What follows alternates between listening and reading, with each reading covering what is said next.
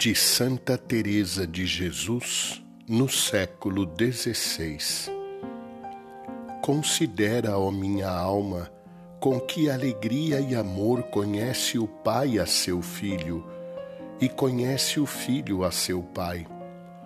Contempla o ardor com que se une a eles o Espírito Santo e como nenhuma das três pessoas se pode apartar desse amor e conhecimento, porque são um mesmo Deus.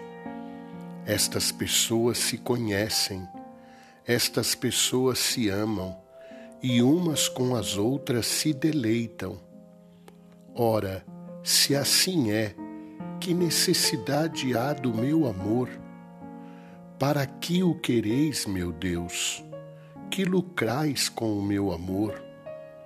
Ó, oh, bendito sejais para sempre, meu Deus.